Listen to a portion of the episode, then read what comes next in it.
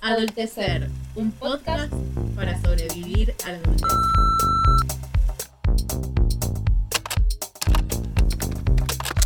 Ay, como trabalengua, sobrevivir, sobrevivir, es una palabra que es una palabra muy extraña, sobrevivir. Tan difícil como su acción.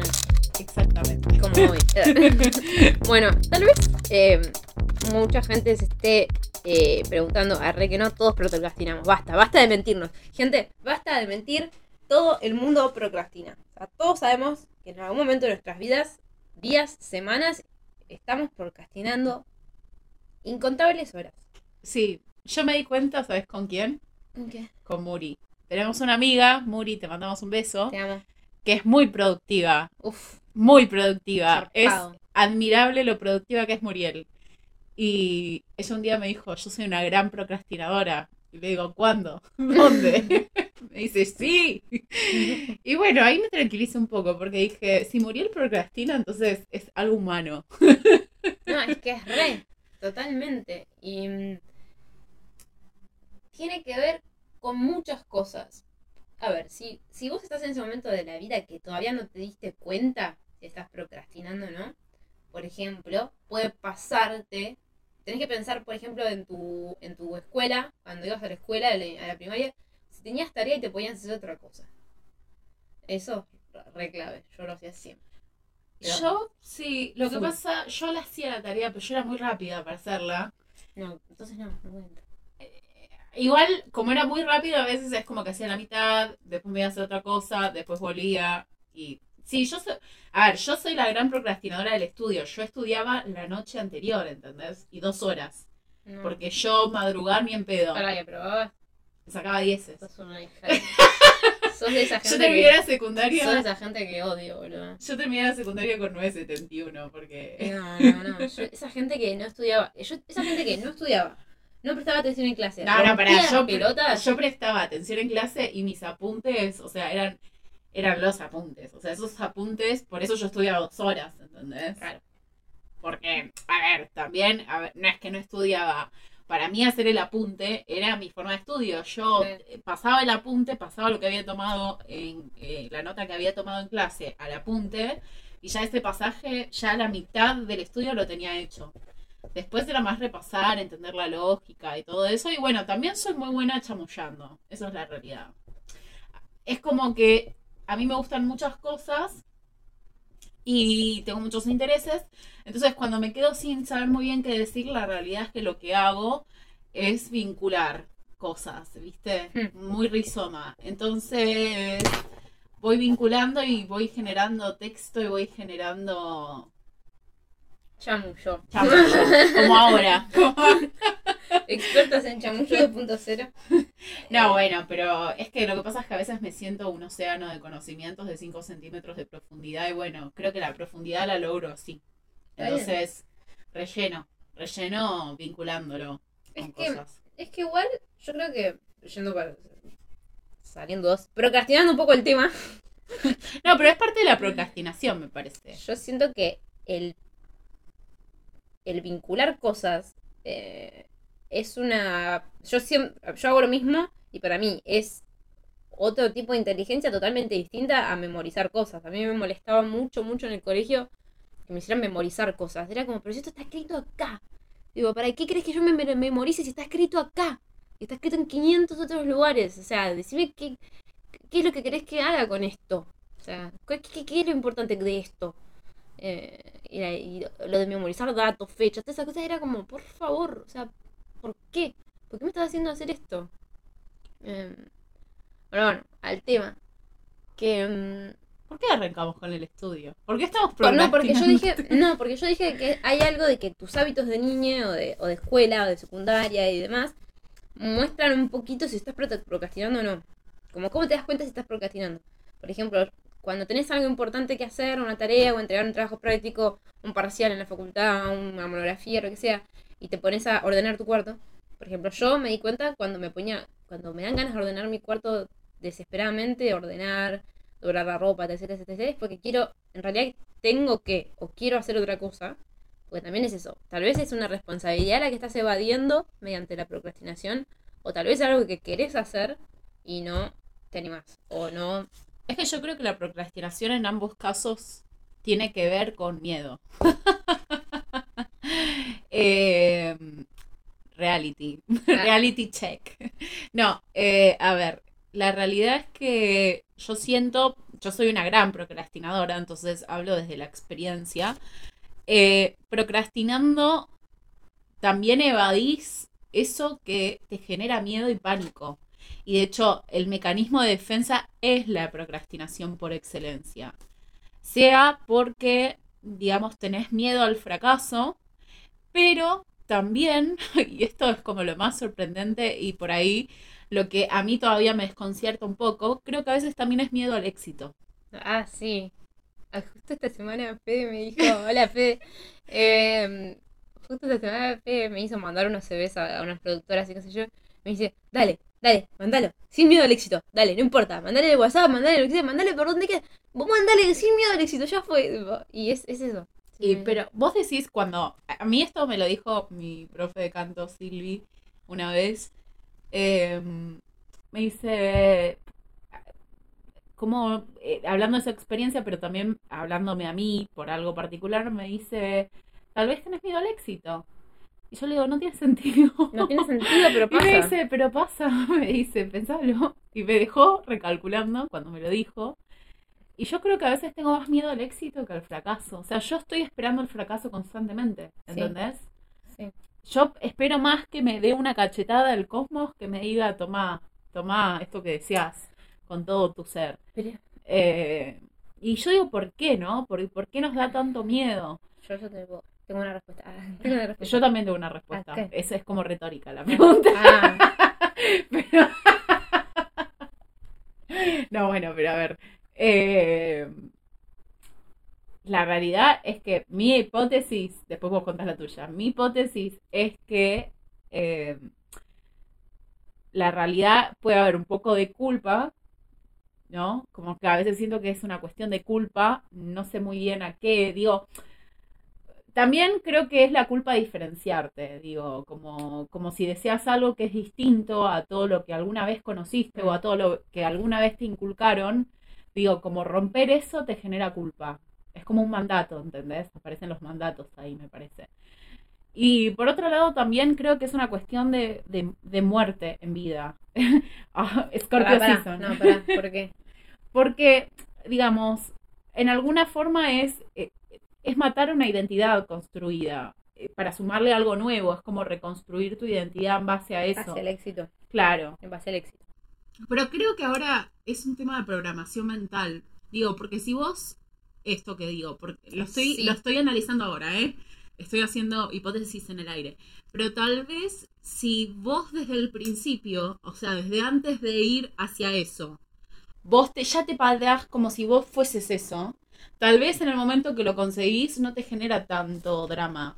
¿Entendés? Porque vos ya en tu cabeza es como si lo hubieses conseguido. Es como Va, viste que la gente que habla de manifestación, igual yo tengo muchas críticas a hacerle a eso, porque bueno, creo que se va a dar un montón de cuestiones que tienen que ver con cuestiones de, condiciones eh, y de contextos sociales, económicos y bla, bla, bla, bla, a la hora de manifestar.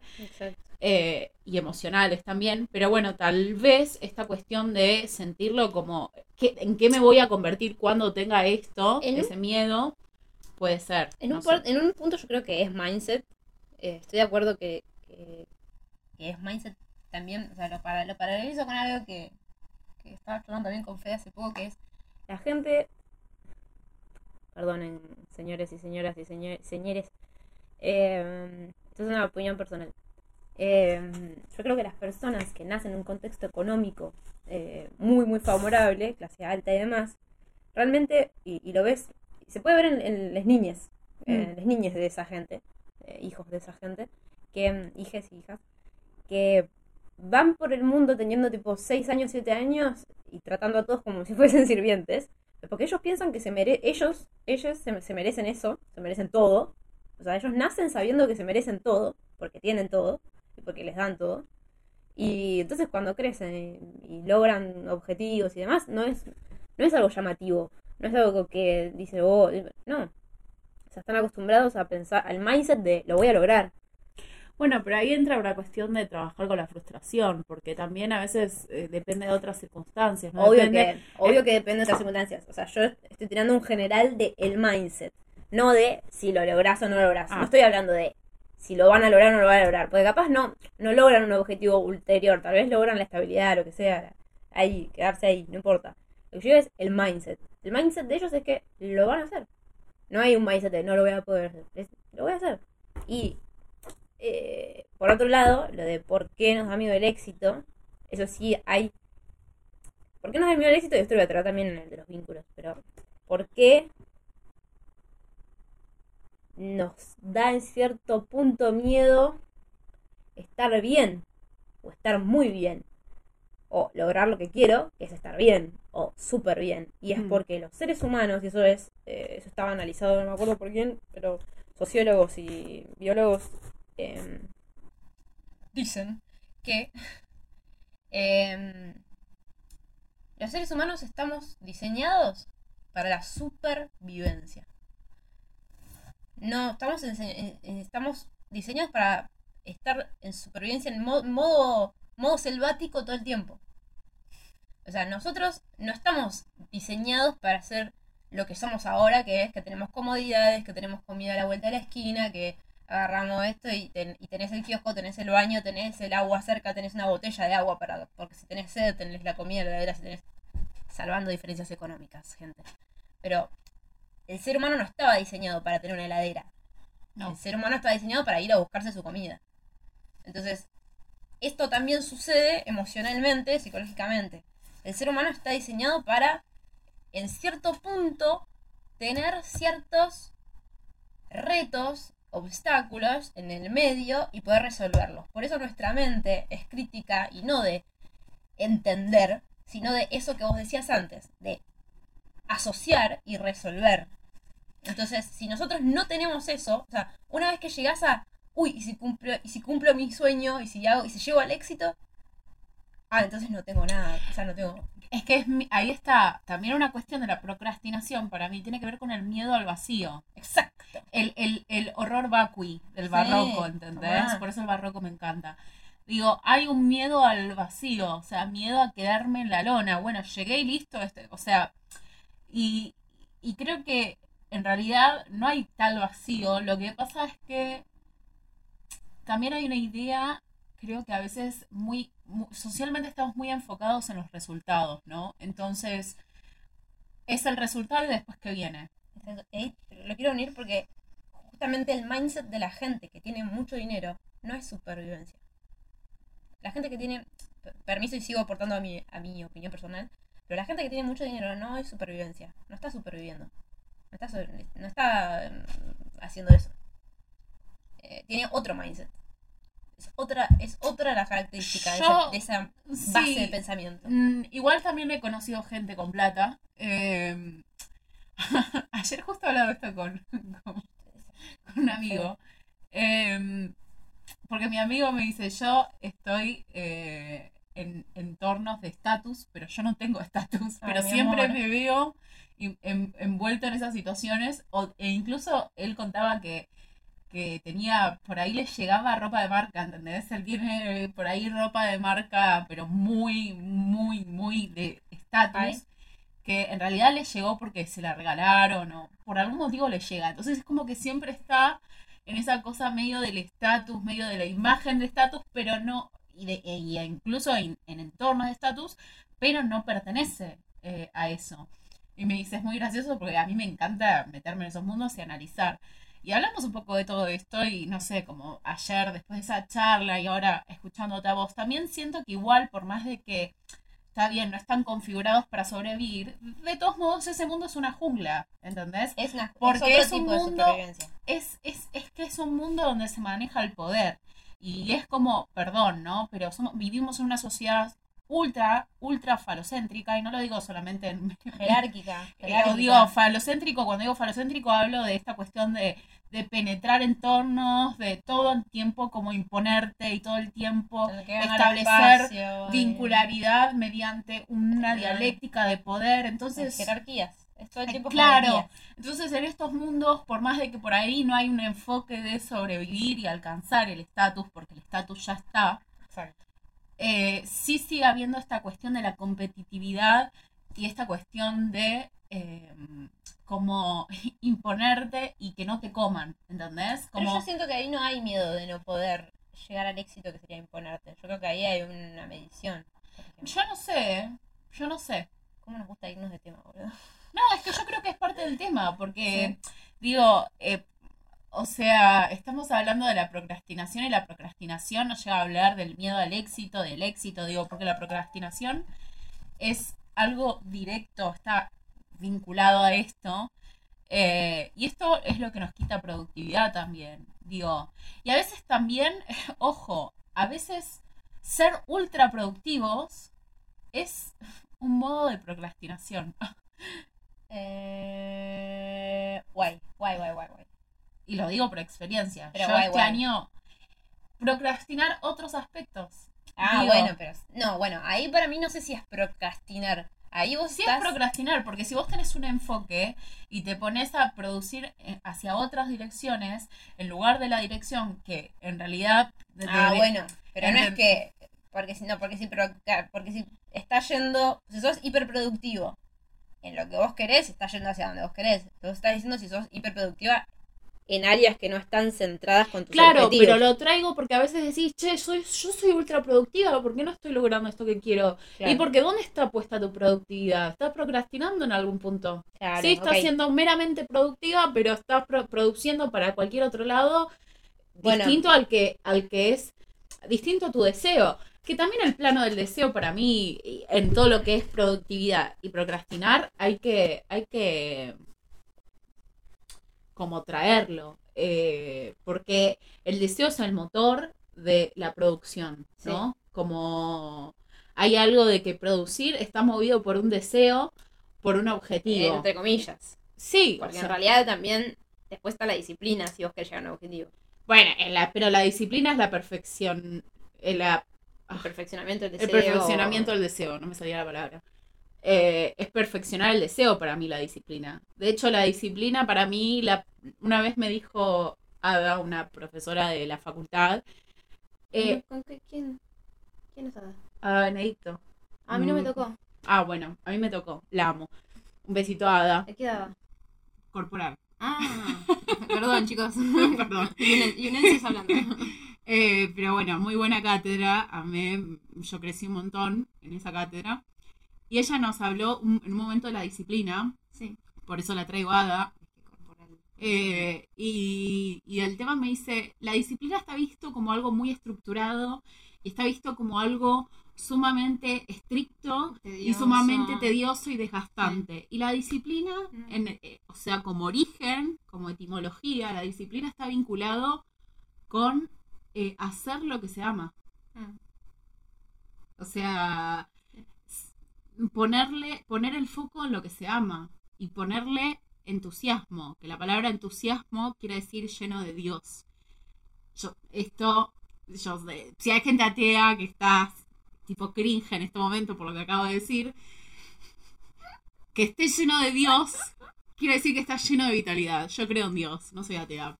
Pero- Entonces me encanta. Pero si no crees en Dios, es que esté lleno de vitalidad, que esté lleno de creatividad.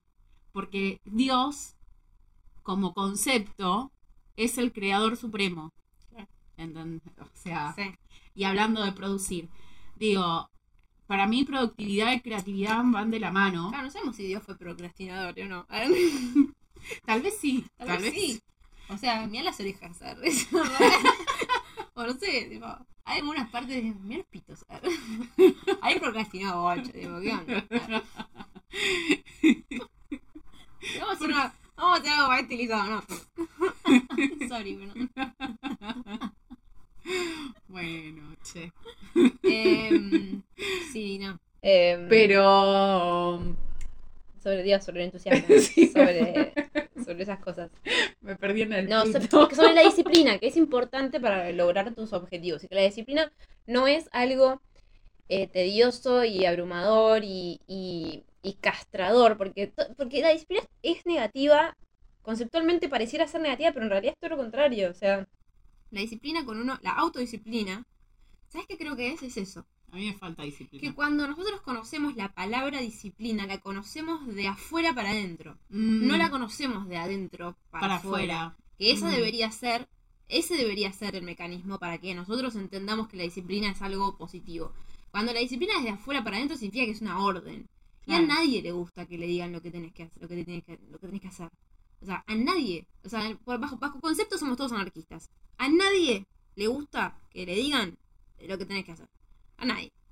Y, mm, y en la infancia, la manera en la cual atravesamos la palabra disciplina es mediante las órdenes que nos dan las profesoras, nuestros padres, no sé qué, y lo empezamos a vincular con actos negativos porque son eh, órdenes limitantes o, eh, ¿cómo es?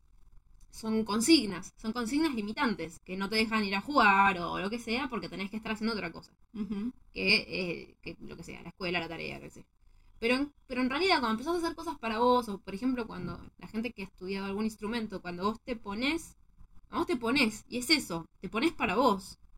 Y te pones para vos a vocalizar, o te pones para vos a repasar el texto, o te pones para vos a, a ver cómo se dibuja una mano y la uña, y te pones, y te pones, y te pones. En cierto punto, eso, todos los días un poquito, en tus ratos libres o lo que sea, eso es, eso es disciplina. Y también creo que es disciplina buscar qué te hace sostener esa disciplina. Claro, ¿cuál es tu mecanismo?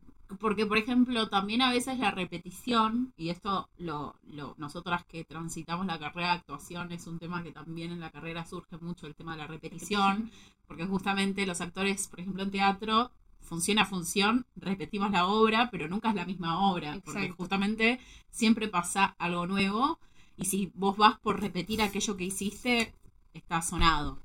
Eh, entonces creo que hay algo de la repetición como, como seres humanos que nos tenemos que cuestionar a la hora de ser disciplinados, como que la disciplina no tiene por qué significar repetición constante una misma cosa. Puede que te funcione, ojo, puede ser un recurso dentro de la disciplina, pero no tiene que ser la disciplina en sí. Exacto. Digo, porque hay gente, a mí particularmente, repetir siempre lo mismo no me sirve. a mí tampoco. Eh, yo soy una persona muy caótica en ese sentido. Necesito variedad porque me aburro. Sí. Soy muy dispersa. Entonces, a mí repetir la misma rutina todo el tiempo me puede Y que, mm, ojo, saturar. Que dispersa también es una palabra que está vinculada con algo negativo porque justamente en su momento era el contrario de la disciplina. No sé si es dispersa la palabra, yo estoy buscando palabras para eso. Es como- Rizomática, yo creo que es. Eh, mm, lo que pasa es que hay que, o sea, bueno, yo soy dispersa igual. Yo tiendo mucho a la, la dispersión tiene que ver con la procrastinación, digo, yo soy muy de procrastinar también. Aunque en los últimos años, a medida que va pasando el tiempo, también eh, esta procrastinación empezó a ser una procrastinación productiva, o sea, produzco al procrastinar, no descanso. Que también ese es un tema que yo quiero traer a colación para hablar de productividad, porque también hay una idea social de que la productividad no está vinculada a dar espacio al descanso.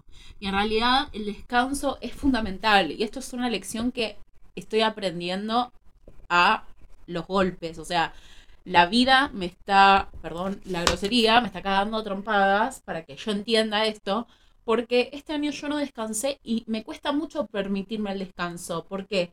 Porque desde que cumplí 24, que fue el meme mío llorando desde de mi cumpleaños de 24, ese que vos hiciste, Toma, eh, por si no te acordabas. no me acordaba. Eh, nada, cuando yo cumplí Ah, 24, el sticker, el el sticker, sí. Eh, cuando yo cumplí 24, 24, me di cuenta del paso del tiempo, ¿entendés? E igual yo siempre tuve como un registro del tiempo, como muy, muy joven. Siempre el tiempo fue una preocupación para mí. Pero esa preocupación se exacerbó a partir de que yo cumplí 24. Y desde entonces, eh, nada, como que hay algo de, de la pro- producir, de la productividad que me está, no sé, que, que siento literal un tic-tac en la cabeza y yo hoy justo en terapia le comenté esto a la psicóloga y me dice, más que un reloj, tic-tac es una bomba que está a punto de explotar. Yo le digo, "Co- es como si tal cual, no me había dado cuenta, tengo una bomba dentro de la cabeza, a punto de explotar todo el tiempo. Entonces no me permito el descanso porque tiene, tengo que ser 100% productiva, porque si no me quedo, hay una sensación de que me quedo, ¿entendés? Sí. Y hay algo que yo perdí al, al hacer esto de producir, producir, producir, es la creatividad. O sea, no, o sea, sigo siendo creativa para ir por, por afuera, alguien me ve afuera y dice, che, pero estás produciendo cosas creativas.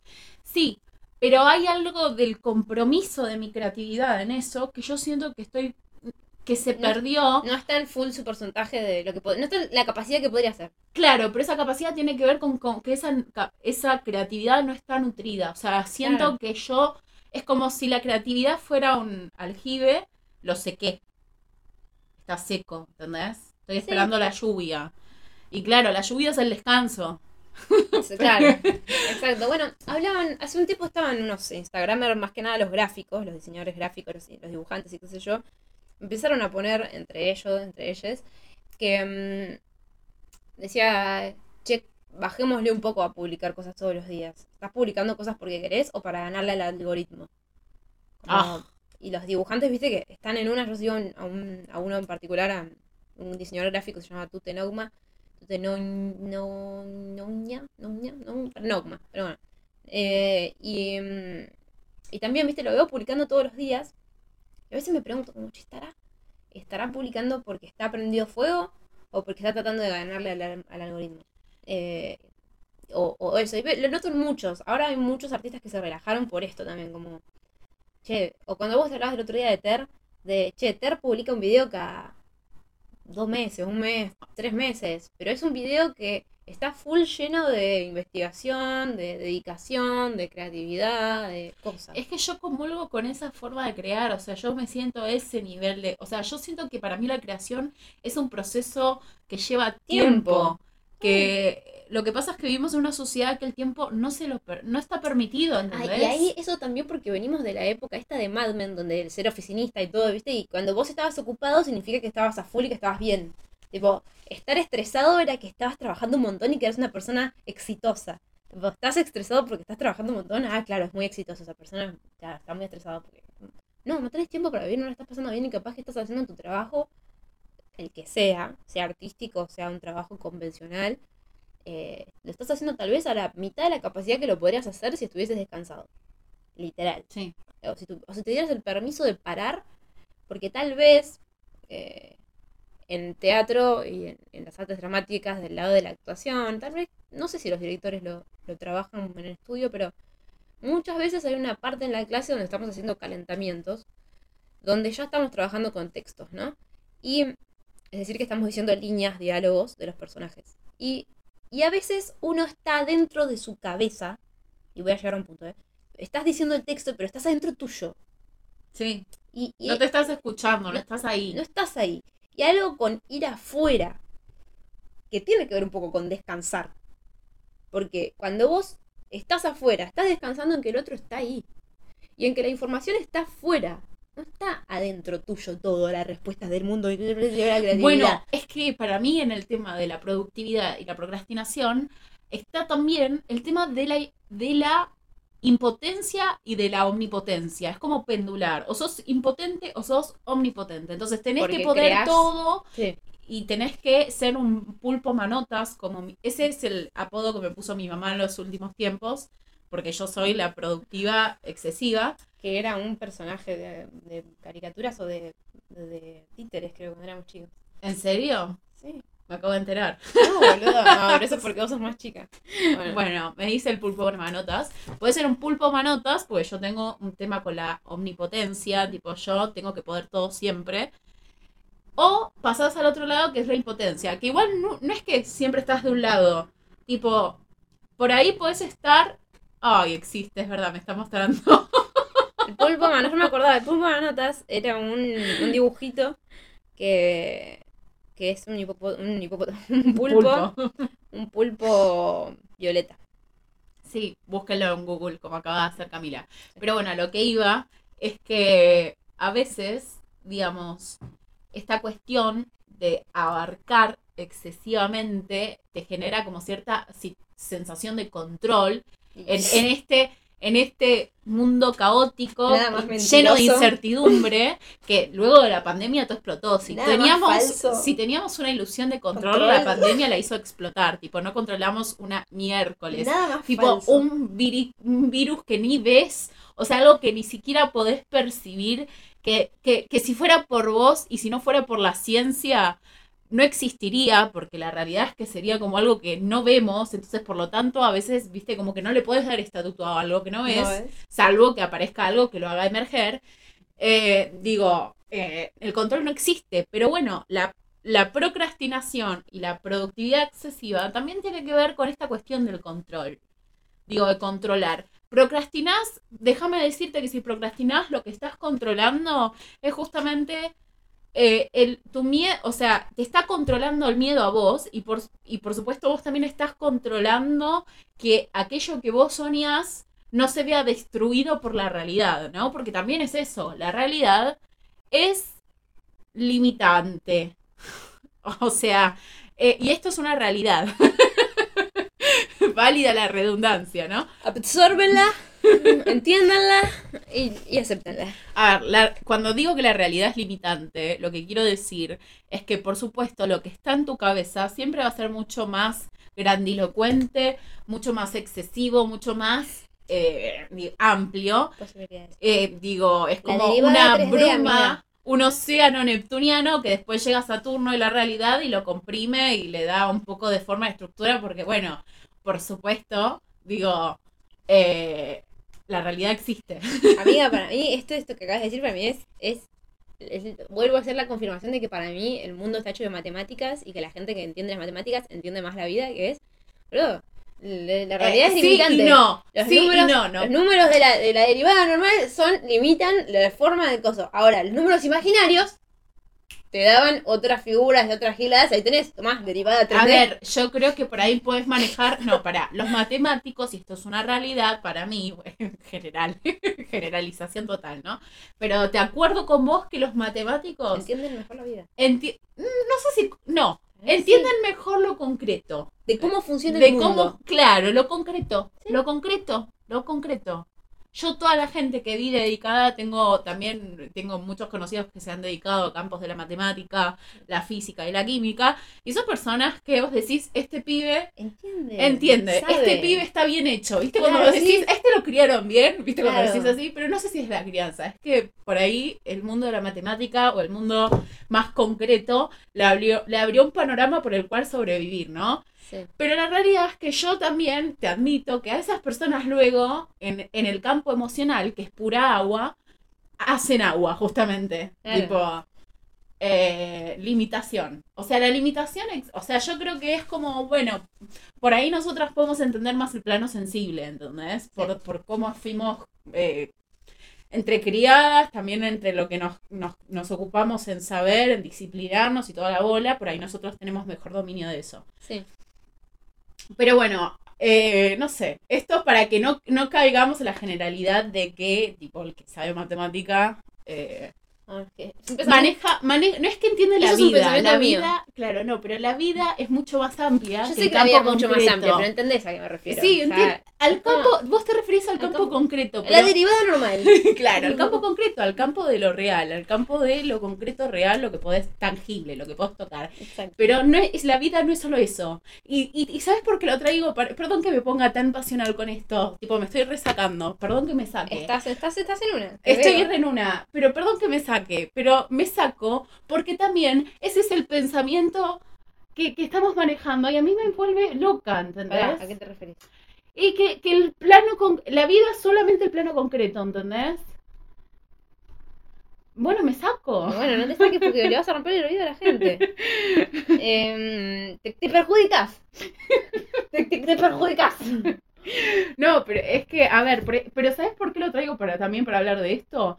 Porque la realidad es que bien- lo concreto existe porque hay una base emocional también. Que, que Sí, si la seguimos, a ver, vos no podés materializar si vos no tenés eh, una base emocional que sostenga el proceso que te lleva a concretar eso. ¿Se No, entiende? exacto. Por ejemplo, las guerras son puramente emocionales, no son concretas. O sea, sí, hay un quiero un pedazo de tierra, pero ¿por qué quieres un pedazo de tierra?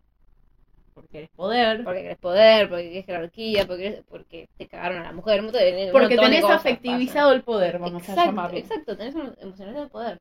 Por alguna razón. Porque, porque sin todo eso, si yo no consigo ese pedazo de tierra, mis padres no van a creer que yo puedo ser el Lord. Claro, entonces, Pero, experiencias de vida. por favor. Pero bueno, cuestión. Em, también habías dicho, habías dicho esto de la pro- productividad excesiva que se pone a pro- procrastinar. Y también tenés que estar viendo para quién sos productivo. Ah, Porque eso es re fuerte de cuando, si vos, esa es esa frase estúpida de si vos no te pones a trabajar en tus sueños, alguien va a contratarte para trabajar en los suyos. Y a veces uno se encuentra sin darte cuenta que estás laburando para el otro. Que sí, hay un porcentaje que está buenísimo poder, creo que, cooperar y trabajar en, en cooperación con personas. Esto es una cooperación, por ejemplo. Eh, pero cuando vas para el mismo lado, cuando decís, che, esto nos sirve a todos, está buenísimo, vamos para allá. Me encanta este proyecto, me sumo porque también me suma a mí, en algún aspecto de mi vida. Claro, o sea, yo siento que a veces también hay que ahí distinguir, porque por ahí vos estás trabajando para los sueños del otro, o sea, para el CEO de la empresa que tiene el sueño de conquistar el mundo, puede ser, pero, o sea, la realidad por ahí es que vos comulgás con algunos de esos valores que esa persona tiene y querés participar en esa conquista. Y está todo Y bien. está todo bien, pero Digo, porque también, digo, eh, lo, lo pienso a plano más macro, ¿no? Digo, eh, los, los imperialismos. no sé por qué traigo, me fui al carajo. Pero, digo, no se hubiesen logrado si no hubiesen sargentos, si no hubiesen. Digo, no, yo entiendo eso, pero lo que digo hay es- algo de ideología puesto en eso. Sí, sí, ¿entendés? pero por eso yo lo que quiero hacer es Hay una sustancia. diferenciación entre cuando vos estás laburando, o sea, estás procrastinando tus, tus cosas porque estás ayudando a la- al objetivo de otra persona, o sea, tus cosas en específico, pero hay algo de esa de ese hacer con el otro o para el otro que te va a dar algo a vos que te vas a poder llevar para tu propio objetivo. Y después hay otra versión de trabajar para el otro que no te va a dar nada para trabajar a, a tus propios objetivos.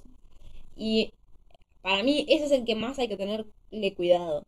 O saber para qué estoy haciendo eso. O sea, ¿qué es lo que me está dando esto? ¿Me está dando plata? ¿Me está dando placer? ¿Me está dando eh, jerarquía? ¿Me está dando posicionamiento? ¿Me está dando qué es lo que me está visibilidad? ¿Qué es lo que me está dando en particular? O lo que sea. O sea, la Tampoco hay que meter, tampoco hay que pensar el mundo tan capitalistamente así. Pero lo que digo es, eh, es esa frase, es esa frase. Cuando uno está, está trabajando para sus sueños, tal vez está trabajando para, para los de los Es que ahí es un tema de conciencia. Todo en la vida se trata de tener un Y poco eso más de puede ser- conciencia. re autosabotaje propio, como te, te a los, a los objetivos de otro para, para no hacer los tuyos porque, bueno, miedo al éxito. Em, Eh, sí. Sí, sí, sí, sí, sí. Que, que creo que es como. Es que también yo creo que a veces en ese jueguito de ayudarlo al otro es una cuestión de creer que el estatus no puede llegar por tu cuenta, Sí. eh, sino por, por el otro, digo, con Sí. quién te juntás. sí, Pues también vivimos en un mundo que dice, no, y el mundo no es de los que tienen la carrera universitaria o de los que tienen el mejor promedio, el mundo es de los que mejores saben usar, los que, perdón, estoy No. es de los que mejores saben usar los mejor- contactos. los que mejor saben usar sus contactos, su capital social.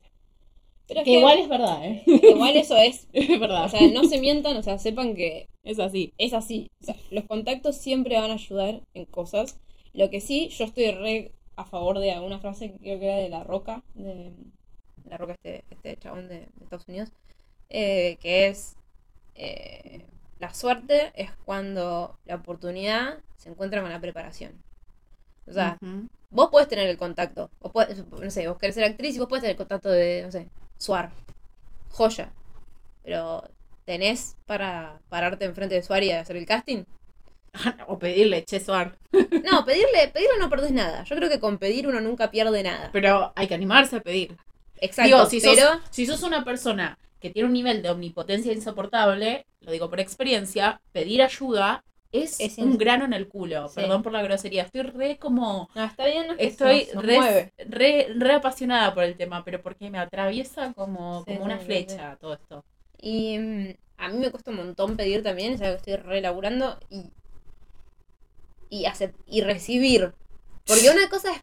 Porque también a veces uno pide y después no se banca al recibir. Y es re contradictorio, pero pasa. O a veces uno, uno, no, uno no sabe pedir e igual recibe y es como, ah, no quería que me. Tipo, y es como. Es que Hay también que trabajar eso. hay que trabajar, pero ahí siempre es una cuestión de mindset, ¿entendés? También. Digo, porque. Y es, tiene el, el tema de la omnipotencia, porque es. Que no te ayuden te hace sentir a vos como Si omnipotente, fueses- superpoderoso, como hay, hay algo que genera cierta sensación de control. control. Digo, en cambio, si pedís ayuda es como, Yo lo hice sola. mm, claro, si pedís ayuda, primero es que te estás poniendo en un lugar horizontal sí. con la otra persona. o inferior. Eh, o in- sí, dependiendo. Es que, no, Depende pero- de la ayuda, sí, sí, depende sí. la ayuda, depende, y depende, Pero no es horizontal. para mí. depende, no, para mí sí, para mí es reconocer tu humanidad, no, es que te digo, siempre pa- pasa por el, por el tema de los términos. Si vos, digo, yo cuando te fui a pedir ayuda a vos, Cami, para hacer el video, porque Sí. hicimos un video con Cami, si lo quieren ir a ver, Hicimos está en mi dos. canal de YouTube. Hicimos dos. Hicimos dos, ¿verdad? Me Vamos olvidé del otro, me Vamos olvidé, a conquistar el mundo. me olvidé del otro porque me lo rechazaron por la tipografía. No, no, no, es una pelotuda. Pero más allá de eso, eh, hicimos dos videos y para mí pedirle a Cami, o sea, yo en el momento que, que, que terminamos todo, en el primer video, si hay algo que le dije a, a Cami fue gracias y no solamente porque me ayudaste, sino porque para mí pedirte ayuda fue como, uf, como alivio, ¿entendés? Porque me cuesta un montón y, y me generaste la confianza como para pedirte ayuda, ¿entendés? Y a mí eso me hizo crecer un montón. Tanto tiempo tardaste, boludo. Tanto tiempo Bueno. tardó la confianza, hija de puta. No, no, no. No, pero no, no tiene que ver con vos, tiene que ver conmigo. Ah, eso quiero decir. tengo Eh, Después de todo lo que pasamos juntos. No, bueno. eh, pero es esta cuestión. Yo siento que pedir ayuda, dependiendo los términos en que se den esa ayuda, digo, si yo te voy, cuando yo te fui a pedir a vos, fue desde un lugar de horizontalidad total que te pidió ayuda. Y vos desde una horizontalidad total me, me, me la diste. Sí. Eh, en cambio, si yo, vos me decís, bueno, yo te voy a ayudar, pero primero besame los pies, Claro, eso te lo tengo. es O- otro tema. Ahí o- sí estás en una yo te voy a de ayudar, pero después me la voy a cobrar de tal o tal manera. Claro, exacto. Sí. Que en realidad me la voy a cobrar como si, como con algo que por ahí vos no querés hacer, tipo Exacto. sometiéndote. Ahí sí es una condición de, de inferioridad. Inferioridad. Pero yo creo que tenemos que diferenciar esto porque pedir ayuda es sumamente humano. Sí. Y de hecho, perdón, pero Mark Zuckerberg y toda, tipo eh, Steve Jobs y toda esta gente, está bien, por supuesto, son la cara de, de sus empresas y son la cara de sus proyectos personales y todo emprendedor eh, que tiene su marca es su marca y es la cara de su marca. Pero la realidad es que toda esa gente no lo hubiese logrado si no hubiese habido un equipo de trabajo detrás. No fueron ellos solos que fueron y dominaron el mundo con sus emprendimientos. Mm. Fue ellos con su visión lograron contagiar su entusiasmo por el proyecto a otras personas que alimentaron ese proyecto, que nutrieron ese proyecto y le dieron forma. No, sí, es que la cooperatividad es la base de todo. O sea, una ciudad no se construye, las pirámides no se construyen un sola. No fue un, un solo chabón que dijo, ah, Fue un faraón, yo- extraterrestre. Fueron, fueron extraterrestres. Fueron, No, mentira. fueron eh, un montón de personas. Y eso pasa todo el tiempo. Eh, todo el tiempo estamos cooperando. Y, y además, o sea, nos tenemos que ver como venimos al mundo. Y eso nos va a dar muchas pautas. Tipo, nosotros somos bebés y cuando nacemos, nacemos y nos podemos quedar en el piso dando vueltas como un gusano. Somos un gusano cuando nacemos.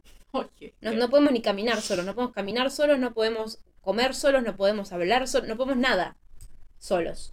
Eh, Es que el aprendizaje es por mímesis. Necesitas Es a alguien otro. que te refleje. Si no, no necesitas podés... al otro. Y todo el tiempo estamos en situaciones donde necesitamos al otro. No es como, oh, sí, dependencia total. No, porque hay momentos donde no va a haber otro obvio tenés que saber valerte por vos mismo y toda la. Pero eh, es importante reconocer que en realidad los seres humanos, así como estamos hechos para sobrevivir, estamos para supervivir, estamos hechos para, eh, para estar en comunidad. Y la comunidad significa que es cooperación, es cooperativa. eh, en- en la ayuda, de pedir ayuda, de buscar ayuda, de dar ayuda. Em, yo quiero tirar mis, mis, mis tips de pandemia porque en pandemia, em, en cuarentena en realidad, cuando estaban todos metidos adentro, yo decía, "Uh, todo este tiempo, ¿qué hago con todo este tiempo también? ¿no? Porque a veces tenés un montón de tiempo y no sabes administrarlo y también eso es procrastinar, no saber administrar el tiempo. Para lo cual, eh, yo recomiendo varias cosas. Si es por una cuestión de, de cualquiera, de disciplina, de ponerte a aprender un, un instrumento, cantar, estudiar, poner un parcial, ponerte una monografía, escribir un libro, no sé qué, Pomodoro, chicos. Pomodoro, tomate Pomodoro, que es un simplemente un porcentaje. O sea, estudio una hora, descanso 15 minutos, y si te está costando mucho hacer una gran porción de tiempo, haces porcentajes más chiquitos. Leo una carilla, e incluso si pudieses leer un párrafo y te, te agotaste porque estás leyendo, no sé, un amuno, no sé qué estás leyendo, fuerte, Kant, no sé qué estás leyendo, pero mm, si sé, no sé qué estás leyendo. Chiche. Pero chiche que es divertido. No, pero es pesado. Es pesado. A mí me Eh, entretiene a veces. Y, mm, y tenés un texto complicado o estás realizando una tarea complicada, hacela 5 minutos y descansá 10. Y después andás, le das vuelta. Haces 10 minutos, descansás 5. Haces 25 minutos, descansás 10. Haces una hora, descansás 20. Vas así moviéndote en el tiempo si tenés que hacerlo por un periodo de tiempo prolongado. Y después, otra cosa que a mí me ayudó mucho fue hacerme listas. Yo tengo, yo tengo tres tipos de listas en mi vida. Una que es eh, instantánea, que es cotidiana, que es una pizarra que tengo acá atrás del micrófono, eh, que es como una pizarrita de deporte o una pizarrita, un pizarroncito de marcador. Y ahí yo anoto las cosas que tengo que hacer en el día que no me quiero olvidar. Cuando llego a mi cuarto, a mi casa, digo, ah, era esto, ok. Que puede ser desde hacerme las uñas, mandarle un mensaje a alguien, mandar un CV, sacar una foto, sentarme a editar, hasta, hasta no sé, hacer cualquier Llamar a un amigo, llamar, llamar a, a, la alguien. abuela. Claro, cualquier cosa. Y son cosas para hacer en el día, ¿no? No son para resolver ya. Este. Y también todo lo que se puede hacer en menos de 5 minutos, o sea, y, y más, en, en 2 minutos se tiene que resolver. Por ejemplo, onda, mails. Te llega un mail, lo tienes que responder, son 2 minutos. Un mail no tarda más de responderse en 2 minutos. Son 2 minutos. Eh, todo lo que te puedas sacar, chao, se va. Em, después tengo otra que es la semanal, que en este momento no está, pero solía estar, que ahora lo estoy haciendo medio virtual. Lo tenía pegado en la pared, anotaba por semana cosas importantes. O rutina. Antes cuando iba al gimnasio ponía toda la franja de gimnasio, toda la franja de, no sé, vocalizar, eh, eh, entrenar, el almuerzo, qué sé yo, la, en, en- en cuarentena como para no perderme eh, del horario, los días y eso. Eh, y eso era como más la rutina. Y después, en el calendario grande, en el, en el celular, cosas otras específicas como, no sé, tomar remedio, qué sé yo, que esas, algunas de esas tareas, o cosas que yo quería hacer, necesitaban que yo tuviese un recordatorio con alarma. Y bueno, listo, recordatorio con alarma. Tomar remedio a tal hora todos los días, bueno, dale, tomar remedio eh, todos los días. Y te pones el calendario. Y ahora Google tiene una función increíble que es que también te puede avisar cuánto tiempo te, te queda para hacer una tarea. Por ejemplo, vos tenés que salir de tu casa a las 8 y siempre llegas tarde, no sé qué, y siempre salís tarde. Google ahora tiene un, el asistente una cosa que es decime cuándo tenés que salir, que yo te voy tirando, te voy tirando avisos. Entonces, te avisa cuando te quedan 20 minutos, te avisa cuando te quedan 10, te avisa cuando te quedan 5, te avisa cuando te quedan 2, y cuando ya es el horario te dice, tenés que salir. Tenés que salir. Y bueno, la tecnología en cierto punto vino para ayudarnos a resolver un par de esas cosas. Entonces, sí, cuanto más lo aprendan a, a utilizar es mejor. Yo cuando...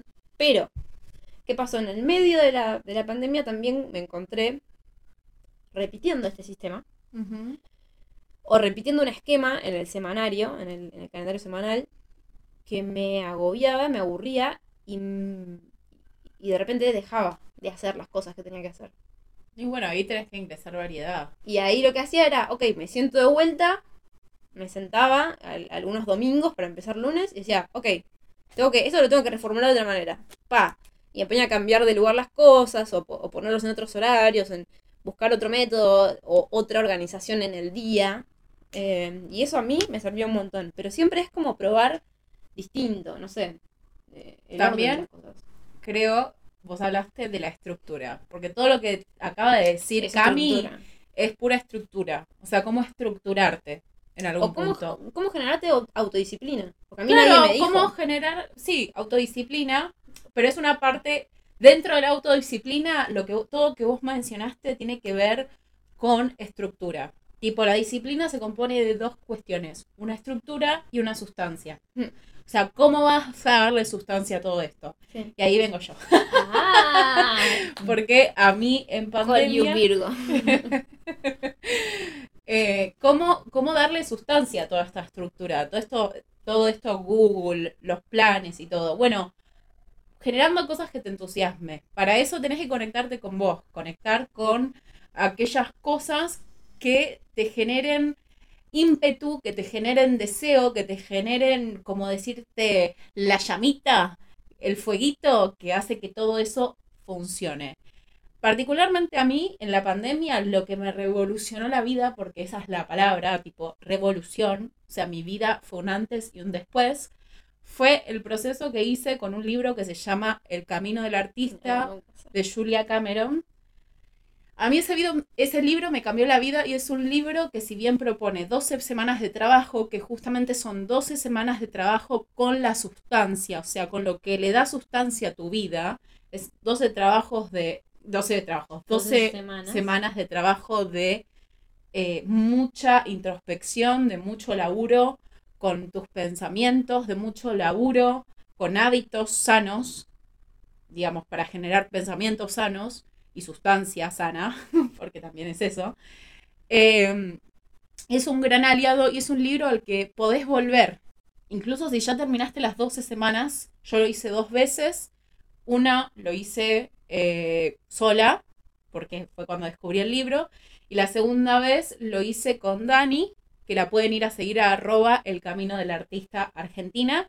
Ella abre cursos que se arma comunidad donde se trabaja el libro y yo gracias a esa experiencia me llevé 26 mujeres que me enriquecieron de un modo enorme y a las cuales siempre, digamos, son como mi manantial. Trabajamos el concepto de manantial, es el lugar al que vas para nutrirte, para, para alimentarte, para generar energía. Ellos son mi manantial. Yo cuando estoy medio a la deriva, entrar a ese grupo y leerlas, incluso si no puedo comentar porque a veces no tengo tiempo, ya solo leerlas me carga de vitalidad y energía. Entonces, digo, generen, hay un montón de libros y procesos que pueden ayudar. A mí este me funcionó y se lo recomiendo a todo el mundo, soy como la que quiero evangelizar a todos con este libro. Eh, pero también hay otros libros que me han ayudado mucho, como Mapas para el Éxtasis de Gabriel Roth, que también es, es un manantial ese libro, porque habla sobre esto, lo recomiendo mucho.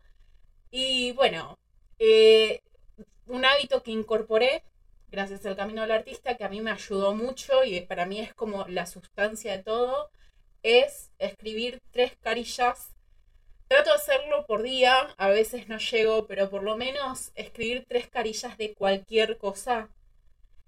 Apenas me levanto, a mí me vacía. Me, es como que es como me, me ayuda a ver todo lo que tengo en la cabeza y que a veces me está bloqueando. Y a veces lo que te está bloqueando es sumamente estúpido. Es un pensamiento limitante que vos lo podés descomponer en dos segundos porque no tiene sustancia. Entonces, escribir tres carillas de lo que sea a mí me ayudó. Particularmente la mañana es un muy buen momento porque después estás en el día repila y como, como mucho más como mucho más abierta la posibilidad después. Pero eh, escribirla, por lo menos, no sé, no pudiste a la mañana, si la escribiste a la noche, igual a mí me ha servido también. Escribir. Escribir cualquier cosa. Incluso me he encontrado escribiendo, no tengo ganas de escribir esta mierda. Eh, no, y, y, repetidamente incluso, no tengo ganas de escribir esta mierda, hasta que de pronto empecé a escribir otra cosa y me encontré con algo. Y a veces no me encuentro con nada, pero es solamente una forma de verme.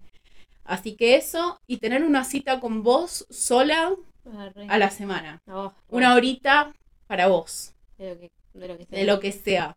Vos con vos. Incluso te recomendaría que apagues, apagues el celular y que conectes con algo que, que, que, te dé plenitud. No sé, te da plenitud oler un jazmín, oler un jazmín, ¿entendés? Puede ser cosas muy bobas, pero que te conectan. Porque la productividad, la procrastinación también tiene que ver con temas de conexión, de si estás presente Mm. y habitada, habitado. Sí. Y mm, nada, Eso. Creo que eso. Bueno, chao. Eh, no, pero sí, creo que, que- que abarcamos bastante. Em, Fue re profundo. Empe- yo siento que empezamos como, bueno, bueno, vamos a hablar de bueno". hacer la tarea. Y terminamos, tipo, yo terminé resacada en un momento. No, pero está bien, está bien. Es que, es que nosotros nos juntamos a charlar por eso, digo.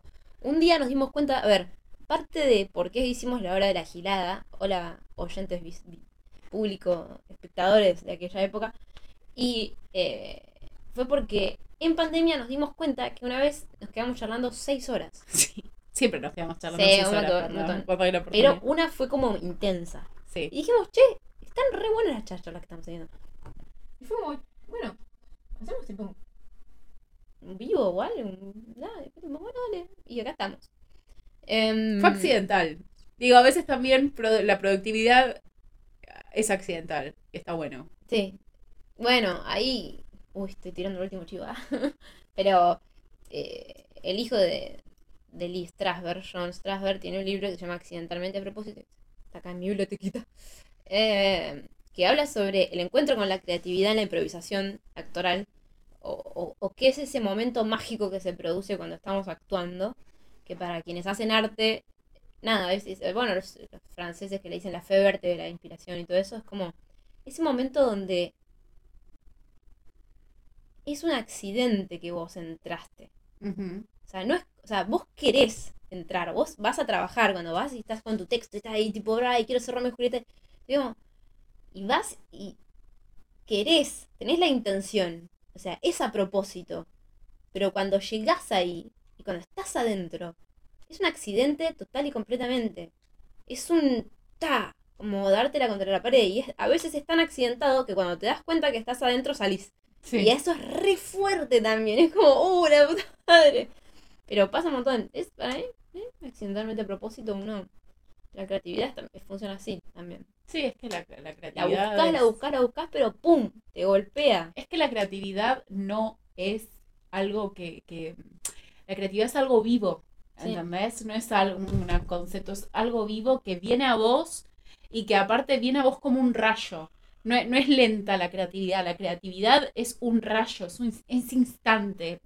Y pero es- no está hecho solo de eso. Por No, eso también después- esto de el, el ver afuera. claro, O sea, el, Es, es que No. pertenece, la creatividad pertenece más al plano de la idea, que es así, pero después eh, la idea en sí, la bajada, es lenta. ¿Se entiende? obvio. Pero además, lo que decía era que la creatividad está nutrida de afuera. Es que total, es que la creatividad, no es, o sea, la creatividad también, yo siento que es como, como, como un proceso donde vos fuiste como una esponja, una esponja, esponja y de pronto se escurrió, ¿entendés? Sí. Y ese chorro Sí, sí, que cae con todo lo que, lo que vos fuiste absorbiendo, que es tipo un agua, Metáforas de licenciada.com. a- un agua turbia lleno de todo lo que fuiste absorbiendo, bueno, Ah. esa es la creatividad. bueno, y esto fue adultez. Un podcast para sobrevivir a la adultez. Gracias. Gracias. fazer colisão.